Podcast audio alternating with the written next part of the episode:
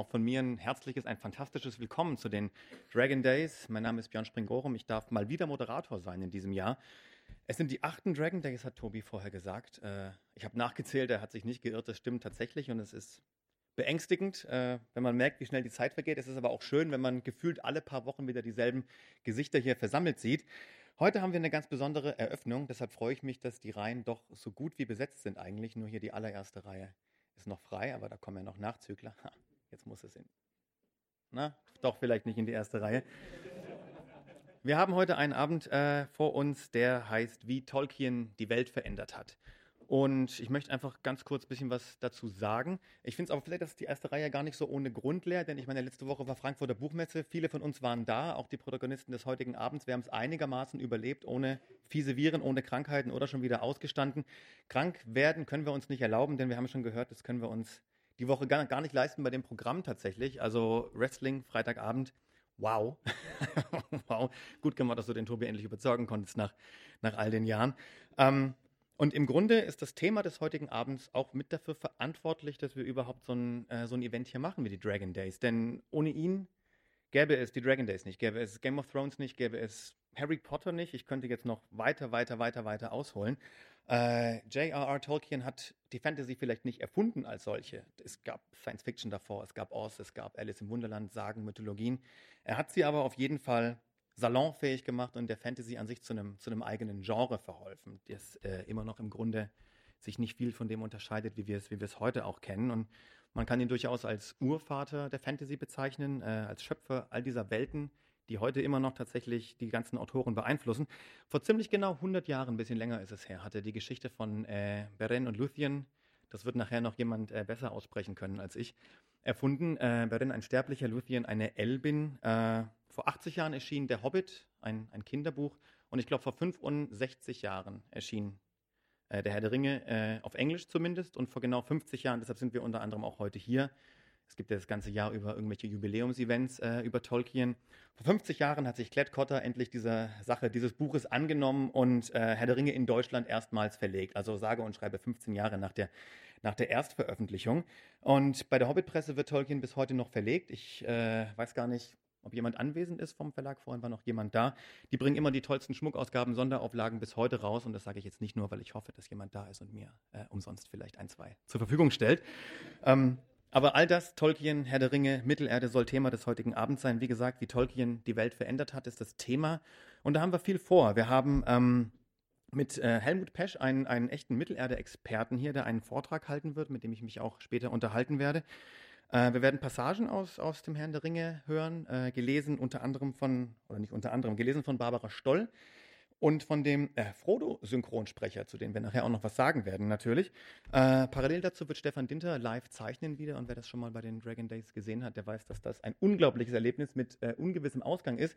Wenn er fertig ist mit dem Zeichnen, werdet ihr, werden Sie alle mal kurz wegschauen, damit ich mir die zwei Bilder unter den Nagel reißen kann. Aber jetzt kommt auch etwas, worauf ich mich sehr, sehr freue. Ähm, jetzt kommt ein Tolkien-Experte, wie es ihn, ich bin schon ganz aufgeregt, die Mikrofone wackeln schon, äh, wie es ihn in dieser Form durchaus kein zweites Mal gibt. Schon 84, 1984, also gerade mal 15 Jahre nach Erscheinen von Herr der Ringe hier in Deutschland, hat er eine Anthologie zu Tolkiens Werk hervorgebracht, ähm, war als Tolkien-Übersetzer tätig auch und äh, veröffentlichte Bücher und Wörterbücher der elbischen Sprache. Und ich habe es eben auch noch gar nicht erzählt, aber auch ich habe die zu Hause stehen bei mir und habe früher tatsächlich versucht, auch ein bisschen Elbisch zu lernen, aber das werde ich heute definitiv nicht zum Besten geben. Ähm, deshalb überlasse ich jetzt alles äh, weitere meinem, meinem Nachredner. Ich hoffe, ich habe am Anfang auch keinen Blödsinn erzählt. Das wird er uns allen gleich sagen. Und ich begrüße Helmut Pesch und übergebe ihm das Wort. Vielen Dank. Ja, von mir einen guten Abend und herzlich willkommen. Ich finde es sehr passend, dass wir hier mit Tolkien die Dragon Days beginnen, mit einem Autor, der selber später einmal gesagt hat, als Kind hat es mich nach Drachen verlangt, mit einem tiefen Verlangen. Ähm, und das ging sein ganzes Leben weiter. Wie Tolkien die Welt verändert hat, setzt eigentlich schon voraus, dass er sie verändert hat. Zumindest die Welt der Literatur des späten 20. und frühen 21. Jahrhunderts hat er geprägt. Dabei war ihm das gar nicht in die Wiege gelegt, denn Tolkien war von Beruf, naja, er war Professor. Wir kennen ihn eben auch als Professor Tolkien. Er war Sprachwissenschaftler der alten Schule, beschäftigte sich mit den westgermanischen Sprachen, mit Altenglisch, Mittelenglisch, Altnordisch und dergleichen. Und dass, auf, dass aus ihm einmal ein weltberühmter Bestsellerautor war, werden sollte, war ihm keinesfalls in die Wiege gelegt. Durch eine Laune der Geburt wurde Tolkien nicht in England geboren, sondern im heutigen Südafrika, im damaligen Freistaat Bloemfontein, äh, Oranje Freistaat in Bloemfontein. Sein Vater war dort Leiter einer englischen Bankfiliale. Ähm, aber da das Baby Ronald, wie man ihn nannte, ähm, die, die Luft dort nicht vertragen konnte, zog seine Mutter schon, als er anderthalb war, mit ihm und seinem jüngeren Bruder nach England zurück. Und kaum waren sie in England angekommen, kam die Nachricht, dass der Vater gestorben war. Und mit zwölf Jahren wurden die beiden Brüder Tolkien Vollwaisen, denn dann starb auch Tolkiens Mutter. Ähm, Tolkiens Mutter Mabel, die auch ihren Sohn äh, sehr früh in bestimmten Dingen, in Sprachen und zum Beispiel auch in Kalligraphie unterrichtet hatte, äh, war zum katholischen Glauben übergetreten. Das heißt, Tolkien war also ein Katholik im protestantischen England, als solcher schon ein Außenseiter und wie er später sagte, ein frommer Katholik. Ähm, und aus diesem Grunde übernahm dann ein katholischer Priester, Father Francis Morgan vom Birmingham Oratory, das von dem kürzlich heilig gesprochenen Kardinal äh, Newman gegründet worden war, die Vormundschaft. Und das sollte Folgen haben. Tolkien, Tolkien wohnte damals als ähm, Junge, als Jugendlicher in einer Art Pension und erlebte auch eine andere Weise damit Edith Brett, ein paar Jahre älter als er. Wie man sieht, ein hübsches Mädchen. Und natürlich verliebte er sich in sie. Und dann kam Father Francis und sagte, das geht also gar nicht. Ähm, bis du 21 bist, bestimme ich, was du zu tun hast. Und du sollst dich auf deine Schule und dein Studium konzentrieren. Und Tolkien sagt, es ist mir sehr schwer gefallen, aber ich habe ihm gehorcht. Ich habe ihm so viel zu verdanken, also hat er den Kontakt mit Edith abgebrochen und an seinem 21. Geburtstag schrieb er ihr einen Brief. Sie war damals mit jemand anderem verlobt. Er fuhr sofort hin, konnte sie überzeugen. Sie heirateten später und kriegten vier Kinder. Andere Zeiten damals. Diese Geschichte ist mittlerweile auch zu einem Biopic namens Tolkien verarbeitet worden, das in diesem Jahr ins Kino gekommen ist. In Köln lief es in ganzen drei Kinos. Also eher was für die Fans. Ähm, Tolkien war kein sehr fleißiger Student, ähm, weil er sich viel so mit seinen privaten Interessen beschäftigte. Und ähm, er hatte irgendwie so die Idee, äh, es tat ihm so leid, dass es in England keine Mythologie gibt. England ist ja so oft erobert worden ähm, erst von den Römern und dann von den Wikingern und dann von den Franzosen bzw. Normannen, dass von der eigentlichen Mythologie wenig übrig geblieben ist. Und er würde gerne seinem Land eine eigene Mythologie schenken. So ähnlich wie das Elias Lönnroth mit der Kalevala in Finnland gemacht hatte, der alte Überlieferungen zusammengetragen hatte und daraus ein geschlossenes Werk gemacht hatte. Nur hier gab es die Überlieferungen nicht. Und irgendwann kam es dann soweit, dass Tolkien sie sich selber geschaffen hat. Tolkien machte seinen Abschluss, das war 1916, heiratete und zog in den Krieg.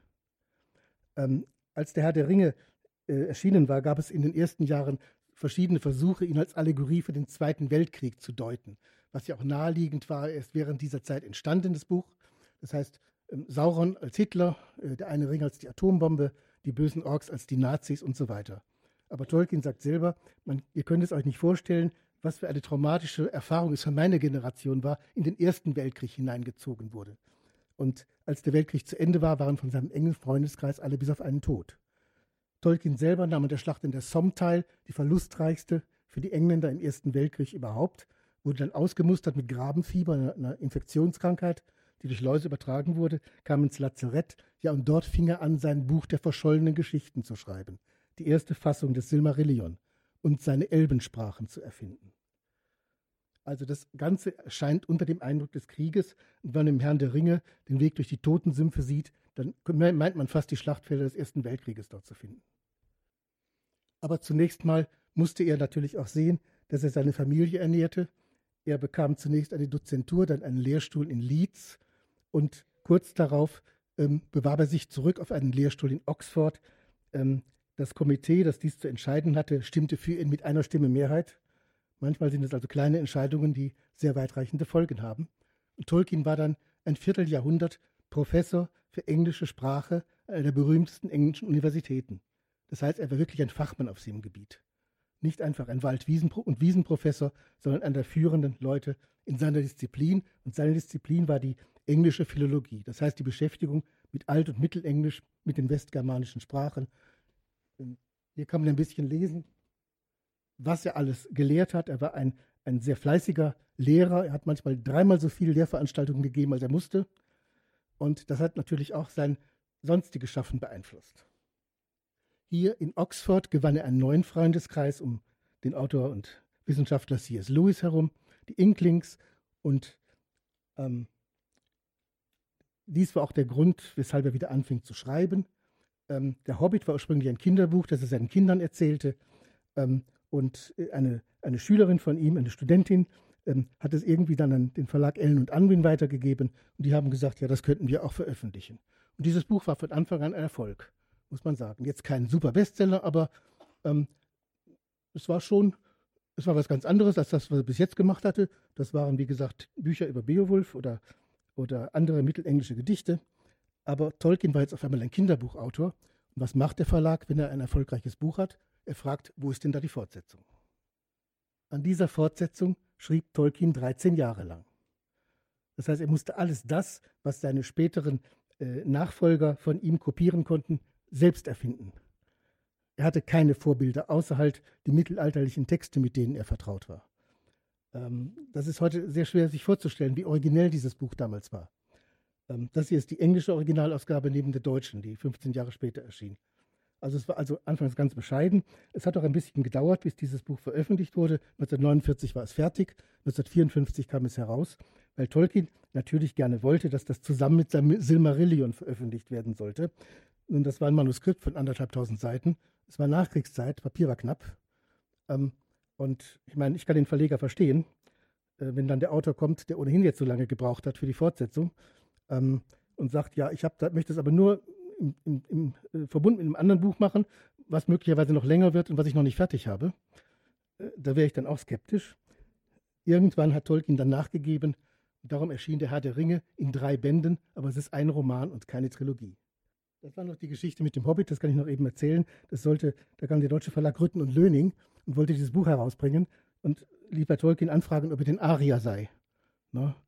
Und er sagte, für ihn war ja Arisch, äh, äh, die, waren, waren die, die indischen Sprachen. Er sagte also, keiner meiner Vorfahren sprach Hindustani oder dergleichen. Aber wenn diese Frage bedeuten soll, ob ich ein Jude sei, so kann ich, muss ich leider sagen, dass ich bedauerlicherweise keine Vorfahren aus dieser begabten Rasse hatte. Three rings for the elven kings under the sky, seven for the dwarf lords in their halls of stone. nine for mortal men doomed to die, one for the Dark Lord on his dark throne in the land of Mordor where the shadows lie.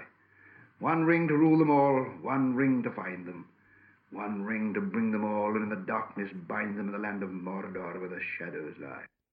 Ungefähr zehn Jahre nach dem Erscheinen, Mitte der 60er Jahre, kam der Erfolg. Und zwar auf eine ganz kuriose Art und Weise. Es gab einen amerikanischen Verleger, Don Wollheim, der hatte der war ein, Pionier des Taschenbuchs und der wollte gern den Herrn der Ringe im Taschenbuch veröffentlichen. Und Tolkien wollte aber nicht, dass sein Roman in seiner degenerierten Form erscheint. Und Wollheim war darüber so verärgert, dass er nach einem Schlupfloch suchte. Und es gab da in der Tat eine Regelung im, im amerikanischen Urheberrecht, jedenfalls um es abzukürzen, er brachte eine nicht autorisierte Taschenbuchausgabe heraus. Das ist auch die erste, die ich vor 50 Jahren, ziemlich genau 50 Jahren gelesen habe. Ähm, es gab dann einen Aufschrei, und die Science Fiction Writers of America, eine Organisation von Science-Fiction-Autoren, ähm, ähm, drohten einen Boykott gegen Ace Books an, wenn er sich nicht mit dem Autor einigen würde. Schließlich wurde das Buch vom Markt genommen und es gab beim Konkurrenzverlag Ballantine gab es die autorisierte Ausgabe, wo dann auf, der, auf dem Rückumschlag dieser Satz in englischer Sprache stand. Also Tolkien konnte also auch schon fighten, wenn es um seine Rechte ging. Er war durch viele Jahre von Universitätsplanungen äh, und dergleichen abgehärtet. Und was kommt dann, wenn man so einen super Erfolg hat? Natürlich fragt man, wo ist die nächste Trilogie? Ähm, Ballantine Books fand mit Lynn Carter, einem drittklassigen Autor, aber hervorragenden Herausgeber, jemanden, der ihre sogenannte Adult Fantasy Reihe machte, das heißt Fantasy für Erwachsene. Und er graste gewissermaßen das letzte halbe Jahrhundert ab nach verwandten Texten und schuf so im Nachhinein eine Tradition, die es in der Form nie gegeben hat. Also Tolkien war nicht der Anfang, aber er war auf jeden Fall die Initialzündung. Und danach gibt es so etwas wie Fantasy als Genre. Und dabei entdeckte man eben auch amerikanische Autoren aus den 20er, 30er Jahren, ähm, die gleichfalls in Vergessenheit geraten waren, Und das ist jetzt eine seltsame Mischung, die da herauskommt. Nämlich auf der anderen Seite diese Pulp-Autoren, diese Unterhaltungsautoren und dann zum, zum Teil sehr literarische und symbolistische Texte. Aber es gab offenbar ein Publikum dafür. Und das war die ähm, Geburtsstunde des Fantasy-Genres, das sich seitdem sehr verändert hat. Das werden wir noch sehen. Was es auch von Anfang an gab, waren Audioadaptionen. Schon zu Tolkiens Lebzeiten gab es einen Liederzyklus, der bei seiner goldenen Hochzeit vorgeführt wurde. Ähm, es gab ein Hörspiel der BBC, schon in den 50er Jahren. Ähm, das ist leider nicht erhalten. Die BBC war immer sehr schlecht darin, äh, Dinge aufzubewahren. Und 1981 gab es eins, interessanterweise mit Ian Holm, der später den Bilbo spielte, war als Sprecher, der Sprecher des Frodo hier. Den sieht man hier rechts oben. Ähm, es gab also alles Mögliche bis hin zu Heavy Metal. Ähm, und es gab sogar ein Musical, das habe ich gesehen in London, ursprünglich aus Toronto. Das war insofern etwas merkwürdig, weil man halt versucht hatte, die ganze Haltung, Handlung des Herrn der Ringe in einen Arm zu packen. Da wurde zum Beispiel dann verschiedene Völker zusammengeschmissen und dergleichen mehr. Aber musikalisch war es nicht übel. Was auch relativ früh einsetzte, war die Verbindung von Fantasy und Games. Offenbar hatten also die, gerade die, die technisch Interessierten ein besonderes Interesse an Fantasy. Es gibt im Prinzip im Schnitt mehr Fantasy-Spiele als Science-Fiction-Spiele zum Beispiel. Äh, wahrscheinlich so ein Prinzip High-Tech und High-Touch. Man sucht für die High-Tech, die Technologie, einen Ausgleich.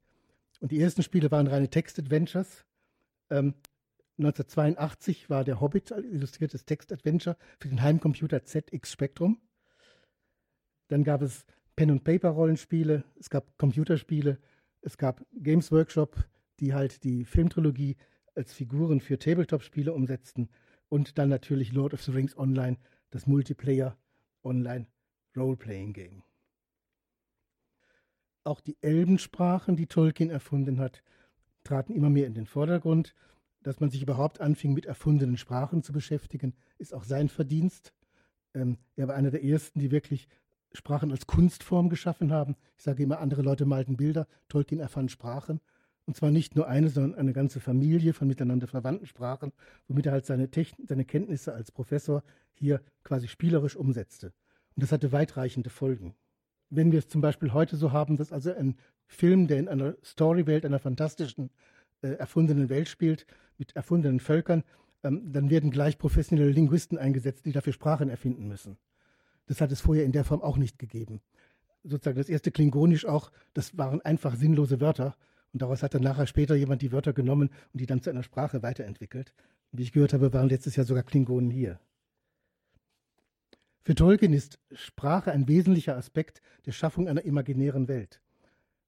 Als Schriftsteller operierte er selber mit verschiedenen Textsorten, Prosa in unterschiedlicher Form, Erzählungen, fingierte Sachtexte, wie zum Beispiel das Vorwort und die Anhänge, ähm, Gedichte, Lieder, aber auch visuelle Elemente. Er hat selber gezeichnet, das weiß ich, den Ringspruch, die Elbenschriften, das hat er alles erfunden. Und er schuf damit ein Gesamtkunstwerk und gilt damit heute als Vorreiter der Medienkonvergenz und Ahnherr dessen, was man heute Worldbuilding nennt. Die Storywelt bietet eine Umgebung, in der eine potenziell unbegrenzte Anzahl von Erzählungen stattfinden kann. Fantastische Storywelten bieten immersive, das heißt äh, hinein, hineinziehende, partizipatorische, also teilnehmende und unendlich expansive raumzeitliche Umgebungen. Sie sind nicht auf die Story, die ursprüngliche, begrenzt, sondern jeder kann in die Storywelt eintauchen, aber kann auch gleichzeitig kritisch darüber reflektieren.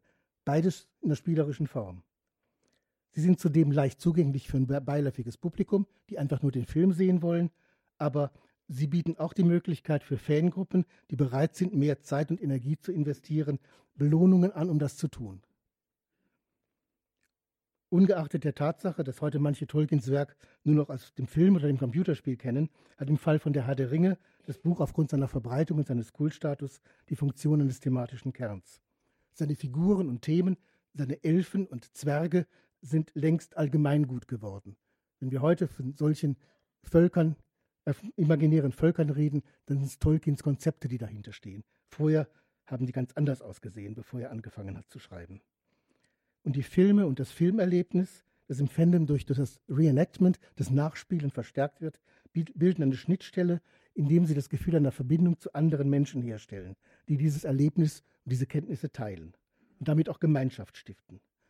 Und in dem Zusammenhang gibt es auch eine verstärkte Akzeptanz dieser Geek-Kultur, wie ich sie nenne. Dieser Kultur der, von Leuten, die sich verkleiden, die so etwas nachspielen wollen, äh, die Kostüme machen, Festivals und dergleichen. Das war früher, das weiß ich noch, ich kenne das noch aus, selber aus den 70er, 80er Jahren, da wurde das belächelt. Heute ist es bis zu einem gewissen Grade durchaus akzeptiert. Ich sagte vorhin, dass sich Fantasy auch verändert hat. Ähm, ein Genre wird nicht einfach nur definiert durch den Inhalt, sondern auch durch andere Faktoren, nämlich ähm, durch das Marketing, durch die Leser ähm, und auch durch die Erwartungen, die man damit verknüpft. Ähm, ich war also, wie gesagt, am Freitag auf der Buchmesse. Da gab es an dem Stand meines alten Verlages äh, war eine junge Autorin, die romantische Fantasy schrieb. Und da gab es eine Schlange von, ja, ich schätze mal 20 Metern von hauptsächlich weiblichen jungen Lesern, die sich ein Autogramm holen wollten. Und die kauften interessanterweise alle Bücher. Das heißt, sie lasen das nicht, nicht, nicht medial auf dem, äh, auf dem, als E-Book. Offenbar bieten sich die Storywelten in dieser Art, wie sie in der Fantasy geschaffen werden, vor allem an äh, im Medienmarkt zum Franchising. Ähm, und das wurde eben durch eine Reihe von millionenfach verkauften Texten der Young Adult Fiction im 21. Jahrhundert, wie die Harry Potter, Twilight oder Hunger Games Serie gefördert. In vieler Hinsicht sind die Aktivitäten dieser Young Adult Fantasy emblematisch für die Entwicklungen und Verwerfungen in der Verlagsbranche und die Lesepraktiken des 21. Jahrhunderts. Fantasy ist gesellschaftsfähig geworden, gerade bei jungen Leuten. Der gesamte Buchmarkt, wenn man heute in eine Buchhandlung geht, ist von fantastischen Themen geradezu unterwandert.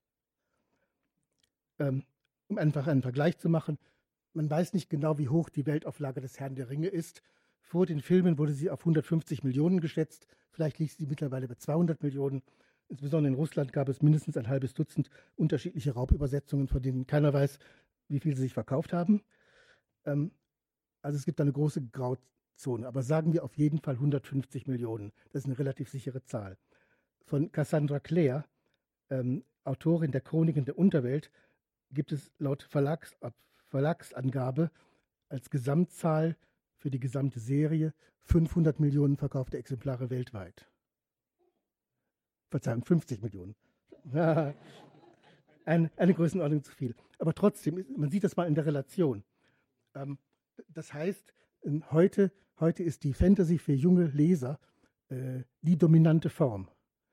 Ähm, da sieht man eben auch in diesen Vergleichszahlen hier auf der Folie, äh, auch wenn in dieser, in dieser ähm, zweiten Zahl auch Kinderbücher mit enthalten sind, kann man deutlich sagen, dass von Fantasy für junge Leser ähm, mindestens das Doppelte oder Dreifache verkauft wird wie von der normalen Science Fiction und Fantasy. Und Fantasy-Texte für junge Erwachsene dienen doch als Quelle für crossmediale Verwertung von hochpreisigen Filmadaptionen und lizenzierten Tie-In-Produkten bis hin zu Fanfiction. Hochkarätige Adaptionen können zu Berühmtheiten, zur Berühmtheit für Schauspieler führen, die ikonische Rollen übernehmen, zum Beispiel Emma Watson oder Robert Pattinson. Und die Young Adult Fantasy an eine breitere Prominentenkultur und ein größeres Medieninteresse binden. Was Young Adult Fantasy eigentlich ist, darüber können wir vielleicht später nochmal reden. Was bleibt von Tolkien? Ähm, nun, ich habe mal gesagt, dass im Grunde jede Generation ihre eigenen Themen in Tolkien entdeckt hat. Zu meiner Zeit in den 70er Jahren war das dominante Thema Ökologie. Es gibt da eine schöne Geschichte, dass man das in einer Zeitung mal stand, da war von einem abgeholzten Wald die Rede, das wäre eine Tolkiensche Düsternis, wo kein Vogel mehr singt. Und da schrieb Tolkien einen Leserbrief und sagte, ich finde es unfair, dass man meinen Namen mit Düsternis in Verbindung bringt. Ich habe immer auf Seiten der Bäume gestanden gegen alle ihre Feinde. und er ist natürlich so wie Michael Ende in Deutschland, ist er halt von, gerade von dieser Ökobewegung, auch von der Hippie-Bewegung, ist er adaptiert worden. Ne? Wenn die Leute dann protestieren gingen, taten sie es mit dem Herrn der Ringe im Gepäck. Und wir hatten vorhin diese Sticker gesehen, Frodo for President. Ähm, äh, also es war durchaus immer schon auch, auch eine politische Interpretation gegeben. Und das wurde noch verstärkt in den 80er und 90er Jahren, da der Roman hauptsächlich gesehen wurde als Parabel der Macht. Nach dem berühmten Satz von Lord Acton, Macht korrumpiert, absolute Macht korrumpiert absolut. Ähm, und verbunden damit die Kritik am Festhalten am materiellen Besitz. Im Englischen heißt es Possessiveness, dass man Dinge nicht loslassen kann, dass man zu viel materielle Dinge aufhäuft und dabei die wahren Werte verliert. Ähm, es gab auch Interpreten, die sahen darin eine Kapitalismuskritik, aber ich glaube, Tolkien wäre der anderer Meinung gewesen. Tolkien selber war Monarchist, er sah die Monarchie, die Idealform davon, äh, als beste Staatsform an. Ich meine, der dritte Band heißt ja nicht ähm, die Wiederwahl des Präsidenten, äh, heißt ja die Rückkehr des Königs. Und er hat geschrieben, ich bin deshalb kein Demokrat in Anführungszeichen, weil Demut, Humility im Englischen, das ist das lateinische Humilitas, eine Kardinaltugend der sieben Tugenden, es ist die Selbstbescheidung und Gleichheit spirituelle Prinzipien sind, die durch den Versuch, sie zu mechanisieren und zu formalisieren, verdorben werden. Mit dem Ergebnis, dass wir nicht allgemeine Kleinheit und Demut bekommen, sondern Großheit und Hochmut, bis irgendein Ork einen Ring der Macht erlangt und dann bekommen und haben wir Sklaverei. Er schrieb das 1936 natürlich unter dem Eindruck des Naziregimes mit dem Aufkommen, heutigen Aufkommen von, ähm, äh, vom Populismus und von, Auto, von Autokraten könnte man es fast ein bisschen als prophetisch ansehen. Und der dritte Aspekt, der bei Tolkien immer eine Rolle gespielt hat, ist die Diskussion um Eskapismus. Eskapismus heißt Flucht vor der Wirklichkeit. Das war das, was man ihm vorgeworfen hat. Deine Leser fliehen aus der Realität, die sie nicht bewältigen können, in ein, in ein naja, offenbar doch nicht ganz so ideales Land, aber eines, das zumindest farbiger ist, wo Probleme gelöst werden können und dergleichen mehr. Tolkien sah das anders. Er sagte einmal, diejenigen, die am meisten was gegen Flucht haben, sind die Gefängniswärter. Und er fährt fort, warum einen Mann verachten, wenn er aus einem Gefängnis auszubrechen versucht, um nach Hause zu gehen? Oder wenn er, weil ihm das nicht gelingt, an anderes denkt und von anderem redet, als von Gefängniswärtern und Gefängnismauern. Sein Werk zeigt, dass neben unserer alltäglichen Wirklichkeit auch etwas anderes denkbar ist und appelliert daran, dass jeder, auch wenn er keine große Macht besitzt, den Lauf der Welt verändern kann. Vielen Dank.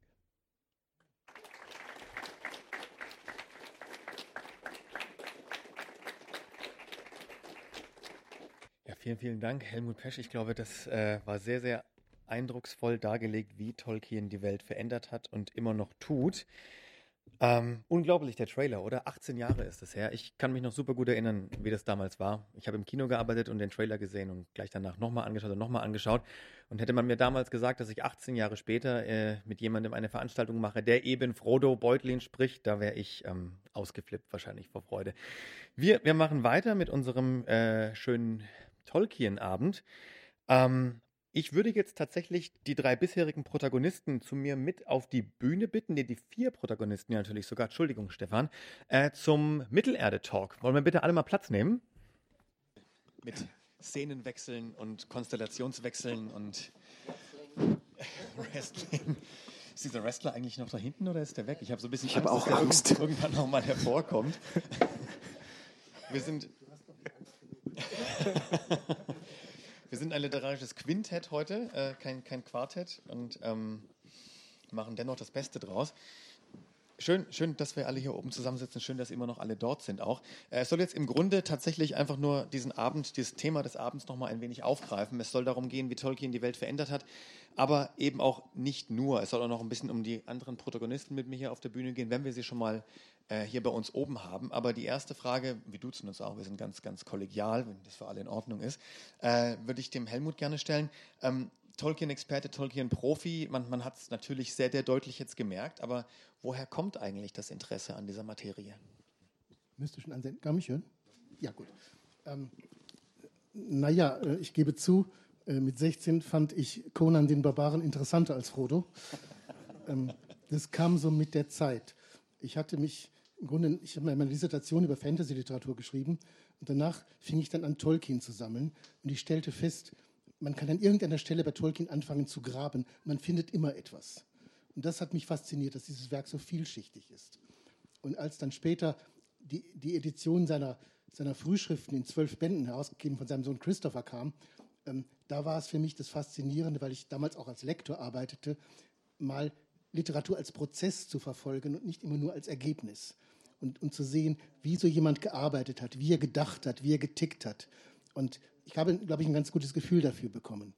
Und später, noch später kam dann die Faszination eigentlich mit den Sprachen.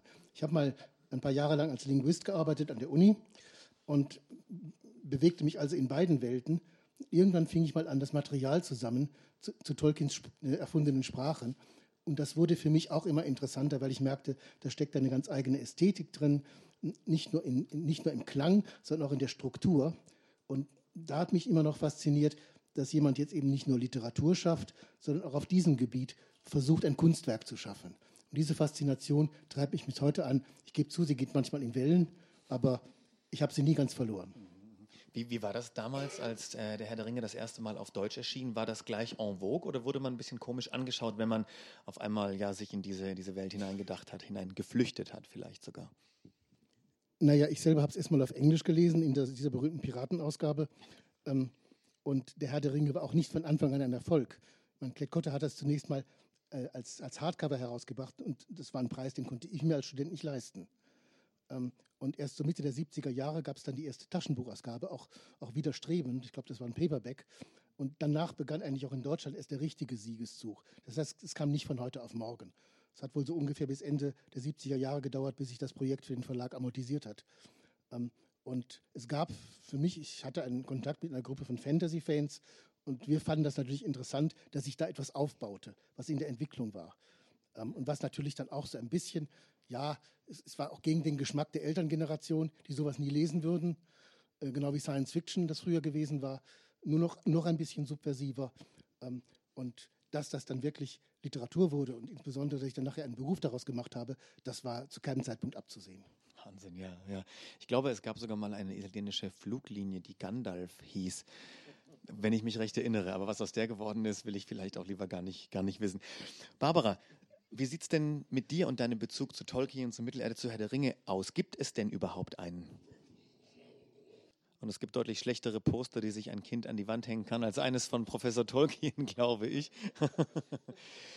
Timo, natürlich auch an dich die Frage. Ähm, natürlich bist du längst nicht nur die Synchronstimme von Frodo, aber jetzt soll es natürlich heute vor allem um, um den Herrn der Ringe gehen. Wie sah es denn mit dir vor, vor dieser Rolle, vor diesem Engagement aus? Warst du da schon Herr der Ringe-Fan oder Herr der Ringe-Sympathisant oder kamst du erst dadurch quasi so wie die Jungfrau zum Kind sozusagen? Ich war schon verloren. Ich war schon kompletter Tolkien-Fan. Jahre vorher. Ich bin tatsächlich, und ähm, das ist halt wirklich auch das Interessante, über, über diese Rollenspiele, die Sie, die Sie auch angesprochen haben. So mit 14, 15 oder sowas gab es eine Reihe, die nannte sich D und D, Dungeons and Dragons, die ja wahrscheinlich auch darauf äh, fußte oder, oder darauf basierte, so ein bisschen eben auf diesen Motiven äh, der war ich total verfallen und ähm, in meinem Zirkel, ja, mit meinen vier, fünf äh, Leuten, mit denen ich das immer gespielt habe, tauchte halt dann irgendwann der, dieses, diese grüne dreibändige Ausgabe auf und da war es um mich geschehen. Und tatsächlich habe ich, glaube ich, zwischen 16 und 25 das Ding jedes Jahr mindestens einmal gelesen. Also als die Filme rauskamen, dachte ich, okay, das ist jetzt meine Bestimmung.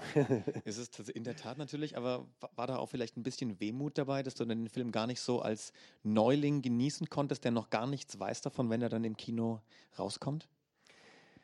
Na, das war ja ganz geheim natürlich wieder alles so, wie das dann immer so ist bei solchen großen Produktionen. Wir haben ja den Film gar nicht vorher gesehen, zum Beispiel im Ganzen. Also Andreas Fröhlich, der damalige Regisseur, und auch Autor von dem, von dem Dialogbuch hat natürlich uns dann immer durchgeführt und alles erklärt und so, wie das dann läuft und, und was weggelassen wurde, Tom Bombadil und so weiter, den gibt es nicht im ersten Teil, was wir alle sehr traurig fanden oder ich zumindest sehr traurig fand. Ähm, das heißt also, er hat uns dann schon dramaturgisch da natürlich durchgeführt, aber so richtig genießen konnte ich den Film dann auch erst bei der, bei der Premiere. Toll. Stefan, machen wir mit dir noch die Runde voll. Äh, ich stelle dir die gleiche Frage. Wie sieht es mit deinem Bezug zu Tolkien aus? Danach variieren Sie, das verspreche ich. Wundervoll. Ähm, ich habe, als ich neun war, den, den Hobbit an einem bretonischen Strand gelesen. Mhm. Ähm, ich glaube in der DTV-Ausgabe, wenn ich mich recht erinnere. Ähm, und ich fand es ein großartiges Buch. Und dann habe ich ähm, vor neun Jahren den ähm, erfolgreichen Versuch unternommen, meinem Sohn, der damals fünf war, den gesamten Herr der Ringe vorzulesen als abends Einschlafgeschichte. Also er wollte das gerne, weil er hatte die Lego-Figuren natürlich. Ne? Und ähm, da hat, äh, naja, mich das, durch das ganze Ding durch. Ne? Ähm, hat Tolkien mich schön gelingt, weil er, äh, es gibt eine wunderschöne Stelle, wo er, äh, alle sagen immer, dass die Ents zu wenig reden ähm, und ähm, dass die so wortkarg sind. Und dann treffen sie auf den ersten äh, End. Ne? Und dann habe ich mir gedacht, dann die Stimme von dem ist halt so. Ähm, und dann redet er drei Seiten lang am Stück. und ich konnte am nächsten Tag nichts mehr sagen. Ich war ähm, deswegen äh, Zeichner ähm, nicht an Bücher lassen, die sie vorher nicht gelesen haben. Spicken. Merken wir uns. Wir haben es jetzt vorhin schon, schon gehört, dieser phänomenale Erfolg von, von Herr der Ringe über die Jahrzehnte hinweg. Geschätzte Auflage 150, vielleicht sind es 200 Millionen davon. Äh, träumt natürlich jeder Autor, äh, mich, mich, mich eingeschlossen natürlich. Gut, Tolkien in der Form hat jetzt nicht mehr so viel davon, aber ähm, wie erklärst du dir, Helmut, den bis heute so, so, so nachhaltigen Erfolg mit den ganzen Neuauflagen, Sondereditionen, die es in der Hobbit-Presse gibt, aber auch mit den Filmen, mit den Hobbit-Filmen, mit der Amazon-Serie, die jetzt gerade langsam entsteht? Warum ist das Thema bis heute so erfolgreich? Ja gut, das habe ich ja schon ein bisschen angedeutet. Ich denke, dass das Werk, das, das man anfangs irgendwie doch als sehr simplistisch wahrnahm, sagt man, es ist eine Abenteuergeschichte, ähm, das, das ist so wie, wie Geschichten für, für Jungs, das sind ja Jungs, die hier Abenteuer erleben und so weiter, dass man doch mit der Zeit merkt, ähm, dass eine ganze Menge mehr dahinter steckt, dass es sehr vielschichtig ist und dass es viele Interpretationen ermöglicht. Und Tolkien gibt uns ja auch keine Interpretationen vor. Er lässt häufig Dinge im Ungewissen. Ne? Er, er, er sagt nirgendwo zum Beispiel, dass der Ring jetzt eine eigene Intelligenz oder einen eigenen Willen hat. Er deutet es nur so an, dass man es nicht anders interpretieren kann. Ähm, das heißt, er lässt dem Leser sehr viel Spielraum für Interpretation. Ja. Und ich glaube, das ähm, ist einer der Gründe, warum dieses Werk so lange lebt. Mhm. Mhm. Weil eben der Leser seine eigenen Erfahrungen an das Werk heranträgt und jeder es für sich interpretiert. Das stimmt, das ist sehr, sehr richtig. Ähm, natürlich hat Tolkien auch, ja, wie wir jetzt auch schon gehört haben, die Fantasy in der Form definiert, wie wir sie heute kennen. Es gibt die Heldenreise, es gibt die ganzen Topoi, die wirklich aufgegriffen werden von allen. Und selbst wenn so jemand wie George R. R. Martin kommt, der natürlich dann versucht, das Ganze so ein bisschen ins Gegenteil zu verkennen, indem er dieses Gut und Böse auflöst und die Bösen gut und die Guten böse macht, ist das ja trotzdem quasi Tolkiens äh, Fundament, an dem er sich bedient damit. Und das Interessante übrigens, Tolkien hat 13 Jahre gebraucht fürs, fürs Original und Roger R. R. Martin schafft es nicht, in zig Jahren das äh, Plagiat fertigzustellen. Ne? So, man möge mich danach lünchen. Ähm, aber pass, pass auf, da hinten ist ein Wrestler. Ähm, aber auch sehr schön fand ich, dass es auch kurz angedeutet wurde, dass der Einfluss von Tolkien ja eben auch weit über die Literatur hinausgeht. Äh, das Merchandise, was es gibt, ist ein ganzes Imperium. Und vor allem eben interessanterweise im Heavy Metal gibt es ganz, ganz viele Bands, Blind Guardian vielleicht die prominenteste, die deutsche Band, die äh, seine Themen aufgreifen, ganze Konzeptalben äh, daraus schmieden. Wie, wie, wie, wie ist sowas zu erklären? Ist das einfach so perfekt für so eine ja doch sehr martialische Musik wie Heavy Metal? Also dass es vielleicht eben dann nicht, äh, ich weiß nicht, Techno geworden ist? Ich glaube, Tolkien würde sich im Grabe rumdrehen, wenn er das hörte. ähm, da wird, wird, natürlich die böse Seite wird, wird verabsolutiert. Mhm. Äh, das Böse ist natürlich interessant, ähm, weil, es, weil es ein Protest ist, ein Protest sein kann ähm, gegen, gegen, ich will nicht sagen gegen das Gute, aber gegen die Welt so wie sie ist, gegen die Elterngeneration und dergleichen, gegen, gegen die etablierte Kultur. Ja, und, und man weicht gerne davon ab. Und wie du schon sagtest, ähm, im Grunde die meisten viele der Fantasy-Autoren heute müssen sich irgendwo ähm, entweder sie, sie, kopieren Tolkien oder sie machen genau, genau was anderes. Ne? Aber sie haben ihn immer irgendwo im Hinterkopf. Timo, eine ganz ähnliche Frage an dich. Du, du sprichst den Frodo als großer Fan, wie du jetzt auch schon gesagt hast. Wie synchronisiert man eine, eine Rolle, die einem selbst so wichtig ist, weil man ja bestimmt eine ganz eigene Vorstellung schon hatte, wenn man, wenn man die Bücher gelesen hat? Wie geht man da an, an, an so einen Job ran? Ja gut, es ist natürlich was anderes, ähm, ob man jetzt äh, auch auf eine Theaterbühne steigt und nur, nur einen Text hat und sich jetzt eine Figur dazu quasi äh, im Kopf überlegen muss. Ich habe ja äh, zum Glück oder gut, man kann es auch bedauerlich finden, aber in meinem Fall ist es vielleicht eher Glück, weil sonst wäre ich vielleicht ein bisschen aufgeschmissen. Ich habe ja die Vorlage, also das Spiel des, des ähm, Originalschauspielers und insofern ist das natürlich dann eigentlich eher eine textliche Sache ganz oft, ähm, einfach bestimmte Dinge in, in eine deutsche Entsprechung zu bringen. Bei Emotionen ist das dann halt meistens nicht so weit entfernt. Also ich glaube jetzt ein amerikanischer Schauspieler fühlt jetzt auch nicht anders als ein deutscher Schauspieler. Also da gibt es jetzt wenig, glaube ich, so ganz, ganz schlimme ähm, Unterschiede. Also insofern ist es natürlich so eine Art schon auch nachmachen und kopieren. Und ähm, aber das, was Barbara gesagt hat, ist natürlich, trifft bei mir natürlich genauso zu. Wenn ich jetzt einfach das nur nachmache, dann ist es ja auch nicht echt. Also das heißt, ich muss es ja irgendwie aus mir selber herausholen und ähm, in meinem Buffet dann forschen, was habe ich äh, für ähnliche Dinge da anzubieten, die, die mir da jetzt im, für diese konkrete Situation weiterhelfen. Das ist nicht immer einfach, weil das natürlich Situationen sind, in denen man nicht so häufig ist, jetzt zum Beispiel durch Mordor wandern, ohne was gegessen zu haben und getrunken zu haben, über Wochen mit irgendwie einer Bürde um den Hals da muss man dann eben ein bisschen arbeiten. Und ähm, ich hatte zum Glück mit Andreas Fröhlich einen Regisseur, der absolut unnachgiebig ist und der gerade diese Szenen in Mordor für mich selber wie äh, durch Mordor wandern äh, für mich inszeniert hat, indem er mich Takes 50 Mal hat machen lassen und gesagt hat, nee, nee, also das ist es noch nicht, das ist es noch nicht, nee, warte mal, nee. Nee, da müssen wir noch mal ran. Dann wird das sowas wie eine Reise durch Mordor. ja, also auch ein Dankeschön an Andreas Fröhlich an der Unbedingt. Stelle. Stefan, zu deinem, zu deinem Buffet kommen wir gleich. Nur eine, eine Frage noch äh, an den Timo. Verrätst du uns deine Lieblingsstelle äh, aus den Herr der Ringe-Filmen, wenn es sowas gibt?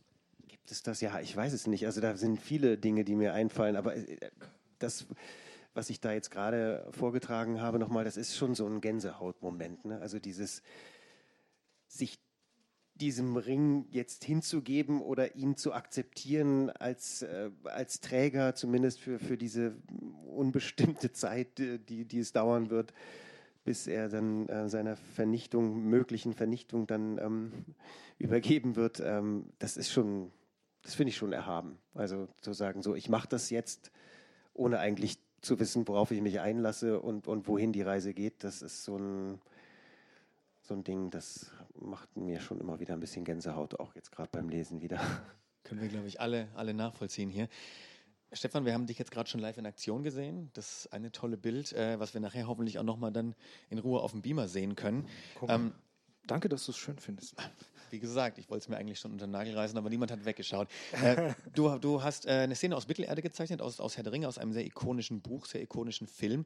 Wie geht man da an sowas ran? Versucht man sich von allem freizumachen und seinen eigenen Stil irgendwie draufzulegen oder versucht man durchaus so ein bisschen in der Tradition zu bleiben? Wie, wie, wie bist du es angegangen? Boah, ähm. Das ist wirklich saumäßig schwierig, weil ähm, das Tolle an Tolkien ist, wenn man den Text liest, ähm, sind die Beschreibungen der Figuren gerade so viel, wie man braucht, um sie sich selber vorstellen zu können. Die werden nicht sehr genau beschrieben. Also äh, von Frodo weiß man irgendwie so, dass er äh, wuschelige Haare hat und eine, eine, eine, Kerbe im Kinn. Und etwas größer ist als andere Hobbits, glaube ich. Und damit hat sich dann so ziemlich. Bisschen dicklich. Bisschen dicklich. Okay. Und, und er hat helle Haare, ne? Im Buch hat er helle Haare. Helle Haare, oh Gott. Siehst du, da. Ähm, und das, das, andere Ding ist natürlich, dass das aber so durch, gerade durch die Brüder Hildebrand, die, die ja äh, die, die Sache doch äh, sehr ausgiebig in Amerika ähm, illustriert haben und die Peter Jackson-Filme jetzt doch sehr kodifiziert worden ist, wie die, äh, wie die Figuren aussehen. Ähm, für mich war es der Ralf Bakshi-Zeichentrickfilm äh, aus, den, aus den späten 70ern. Auf den wollte ich dich noch ansprechen, ja, ja, ja. Der mich damals sehr äh, geflasht hat und ich immer noch auf die Fortsetzung warte. Ich möchte wissen, wie das ausgeht. Das ist so, was, was, da muss doch noch was. Ähm, anders gesagt, äh, wenn, wenn, man, wenn man die Figuren zum ersten Mal zeichnet, zeichnet man genau die, die aus dem Peter Jackson-Film sind. Das ist einfach dieses Ding, das ist so drin seit 20 Jahren bald. Ne? Ja, ja. Äh, du, du kommst da nicht mehr weg und dann versuchst du da ganz schnell wegzugehen. Ähm, und ähm, im Endeffekt ähm, versuchst du zu vergessen, was da ist und äh, das ist mir nicht gelungen. aber, ähm, aber du versuchst natürlich deinen eigenen Stil da reinzubringen und ich kann ja auch nicht anders als meinen eigenen Stil zeichnen. Also zum Glück äh, bin, ich, bin ich nicht so äh, der, der Zeichner, der jeden Stil kopieren kann, dass ich dann einfach anfange, das wie die Hildebrand-Brüder hinzufügen. Ja, in zwölf Minuten. Ähm, das haben die in zehn gemacht wahrscheinlich. Ähm, das, aber Freischwimmen von solchen Sachen ist sehr schwierig. Aber wie gesagt, also ich habe den Text nochmal gelesen, dass Gollum zum Beispiel als, als schwarz beschrieben wird, äh, was, was er jetzt in den Filmen eher nicht ist. Ne? Ähm, also mehr so kam mir fast mumienhaft vor. Aber das kannst du gar nicht mehr zeichnen heutzutage. Das nimmt dir keiner mehr ab. Sagt jeder, was ist so. Keiner. Ja. ja. Also da musst du dann natürlich auch so ein bisschen mit dem, mit dem Ding mitspielen. Ne? Ja, verstehe. Und die Interpretationen sind ja alle super. Kann ja nichts gegen sagen. Wir werden das gleich auch nochmal live, live äh, in Aktion sehen können. Bin ich gespannt. Timo, eine Frage noch. Ähm, du hast unter anderem auch, soweit ich weiß, Newt Scamander aus den fantastischen Tierwesen gesprochen. Mhm. Und habe ich zumindest gelesen, und darauf zielt jetzt meine Frage ab, du hast Wally synchronisiert. Aber es ja. ist doch ein Roboter, der nicht spricht. Kannst du uns darüber was erzählen? Nein, nein, der spricht. Der sagt zum Beispiel Iva, Iva. Stimmt. Tatsächlich ist das eine ziemlich ähm, eintönige Arbeit gewesen. ich habe damals auch die, die Synchronregie und das, das äh, Dialogbuch geschrieben und saß dann da halt äh, im Studio und natürlich, der spricht halt wirklich, der sagt halt Earth oder, oder, ja, oder ja, Erde ja. oder sowas. Also die kommunizieren ja schon auf irgendwie eine Art miteinander. Aber wir hatten äh, tatsächlich ganz explizite Soundfiles und im Endeffekt war es wurscht, wer den, wer den gesprochen hat, weil die äh, durch ein geheimes Plugin bei Disney gejagt wurden, sodass nachher diese besondere äh, Stimmenfärbung dann da eben dieses robotische da eben bei herauskam und das hätte wahrscheinlich wirklich jeder machen können. Wir mussten uns minutiös an die IVA, das musste genau zu den Vorlagen passen, die die uns geliefert haben und das musste man eigentlich wirklich in diesem Fall einfach nur nachsprechen. Mhm. Den Film werde ich auch mit anderen Ohren sehen das nächste Mal. äh, Helmut, eine Frage noch an dich. Wie siehst du denn, äh, wie siehst du die Chancen, dass sie sich irgendwann doch nochmal vielleicht daran wagen, das Silmarillion zu verfilmen? Oder meinst du, ist das gerade im Begriff mit der, mit der Amazon-Serie? Oh, das war jetzt ein Bruch. Da muss ich erstmal überlegen. Also mit der Verfilmung, das ist eine, ist eine ganz komplizierte Geschichte. Wie bei allen Verfilmungen. Tolkien selbst hat die Filmrechte in den 60er Jahren noch verkauft für eine Summe, die heute umgerechnet etwa einer Million entsprechen würde, und zwar auch mit Blick auf die Erbschaftssteuer, die irgendwann dann mal anfallen würde. Also das war ganz pragmatisch auch. Diese Rechte sind dann in Amerika über verschiedene Filmfirmen vererbt worden, ähm, bis sie schließlich dann bei Miramar und dergleichen gelandet sind. Aber das ist ein alter Vertrag und da konnte also auch niemand was dran rühren. Und Christopher Tolkien, der ja ähm, nicht nur das Werk seines Vaters verwaltet hat, sondern auch Vorstand des Tolkien Estate war, also des Nachlass der Nachlassverwaltung bis vor bis Mitte letzten Jahres, wo er dann aus Altersgründen zurückgetreten ist, ist mittlerweile 95. Ähm, und ähm, Christopher Tolkien fand also die Jackson-Verfilmung furchtbar. Und er hat gesagt, zu meinen Lebzeiten wird das Silmarillion nicht verfilmt. Ob das jetzt. Wie alt ist er, sagtest du noch? 95. Ist zwar immer noch der Sohn, aber er ist 95. George Martin ist immer noch nicht fertig, wenn die es drehen. Gut, ich will das auch jetzt nicht ins Lächerliche ziehen. Ich sage nur, das sind einfach die, die, die, die, rechtlichen Fakten, die dahinter stehen. Ich äh, glaube schon, dass man, dass man das zu Lebzeiten Christopher Tolkiens nicht mehr machen wird. Mhm, mhm. ähm, auch aus Rücksicht auf ihn und, und doch seinen sehr dezidiert, seine dez sehr dezidiert vorgetragene Meinung aber ich halte es nicht für unwahrscheinlich, dass es später noch geschieht. Und ich denke, dass dort gerade diese sogenannten drei großen Geschichten, Beren und Luthien, ähm, der Fall von Gondolin und das dritte habe ich jetzt vergessen. Helft mir mal. genau, die Kinder Hurins, ähm, dass da jeweils sicherlich ein Kinofilm drin steckt. Oder ähm, drei. Also dreimal drei. Ich meine ich mein, jeweils, ja. jeweils ein Kinofilm. Weil, weil das sind dramatische Geschichten, die sich auch sicherlich filmisch erzählen lassen.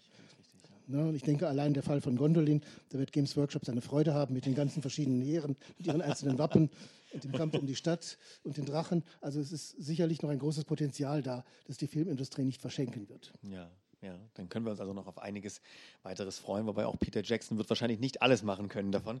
Ähm, ich würde so langsam zum Ende kommen in unserem äh, Tolkien-Talk hier. Wie gesagt, wir haben noch eine, eine schöne Szene vor uns, äh, die uns Timo und Barbara gleich noch vortragen werden mit einem äh, weiteren Live-Zeichnen von Stefan. Aber vielleicht eine abschließende Frage noch, äh, die vielleicht auch gerne alle einfach aufgreifen können. Das eigentlich Schöne am Herrn der Ringe ist doch, dass ein, der, der größte Held der gesamten Geschichte ist ein Gärtner. Sam. Und das ist doch eigentlich irgendwie eine sehr schöne Botschaft, oder? Weil er ist es, der äh, nicht vom Ring korrumpiert wird bis zum Ende. Er ist es, der äh, Frodo bis zum Ende irgendwie zur Seite steht. Eigentlich auch schön, dass es kein, kein, kein Ritter in, in, in strahlender Rüstung ist, äh, der, der es am Ende schafft, sondern, sondern Sam. Eigentlich eine doch auch universelle Botschaft. Vielleicht auch ein Teil des, des Erfolgs bis heute, oder? Ähm, es gibt ja noch ein letztes Kapitel im Herrn der Ringe, was im Buch nicht enthalten ist. Ja, ja. Ähm, das ist dann später auch mal als Manuskript nachgedrückt worden. Und da ist Sam eigentlich die Hauptperson. Und das Schöne ist, ganz am Ende kehrt er zurück zu seiner Familie und zu seinem Haus und zu seinen Kindern. Und bevor er die Tür schließt, da dreht er sich noch einmal um und dann hört er in der Ferne das Rauschen des Meeres von Mittelerde. Das ist übrigens das einzige Mal im gesamten Roman, wo das Wort Mittelerde vorkommt. Mhm, mh. Das heißt, Sam ist also nicht nur der kleine Gärtner, sondern er ist ja, er ist, er ist sehr erdverbunden, aber er hat auch durchaus einen, einen, einen spirituellen Aspekt. Ja, ja. Und das wird manchmal übersehen, aber er ist auch so der kleine Philosoph manchmal mhm. und sagt interessante Dinge, die man sich mal im Detail anschauen sollte.